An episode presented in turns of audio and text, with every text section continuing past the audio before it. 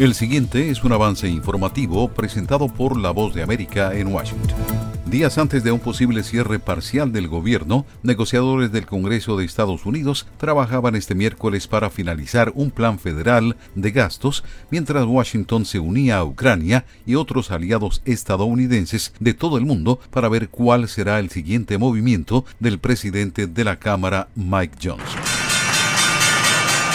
Los principales índices de Wall Street cerraron ligeramente a la baja, un día antes de conocerse un dato sobre la inflación que se publicará en la semana y que influirá en las apuestas sobre cuándo empezará la Reserva Federal de Estados Unidos a recortar las tasas de interés.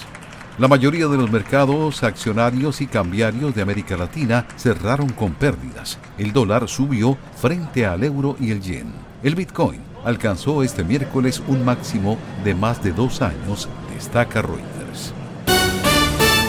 El presidente de Estados Unidos, Joe Biden, se sometió a un examen físico en un hospital militar en los suburbios de Maryland este miércoles, en un momento en que el mandatario de 81 años buscará la reelección en noviembre. Luego de los exámenes dijo a los periodistas que los resultados no eran diferentes de los de su examen del año anterior.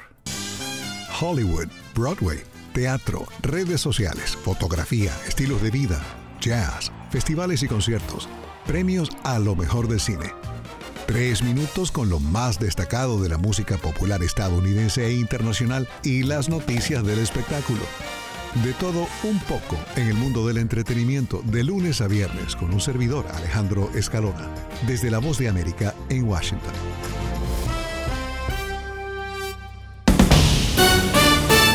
Las autoridades aeronáuticas de Estados Unidos le dieron a Boeing 90 días para que presente un plan que solucione los problemas de calidad y cumpla las normas de seguridad en la construcción de nuevos aviones.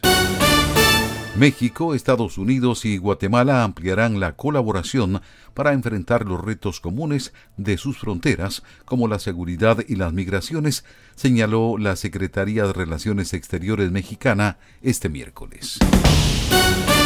El merenguero Wilfrido Vargas fue demandado por el compositor, arreglista y productor dominicano Juan Valdés por la autoría del éxito El baile del perrito, se tenía prevista una primera audiencia para este miércoles, pero fue aplazada para el 22 de mayo.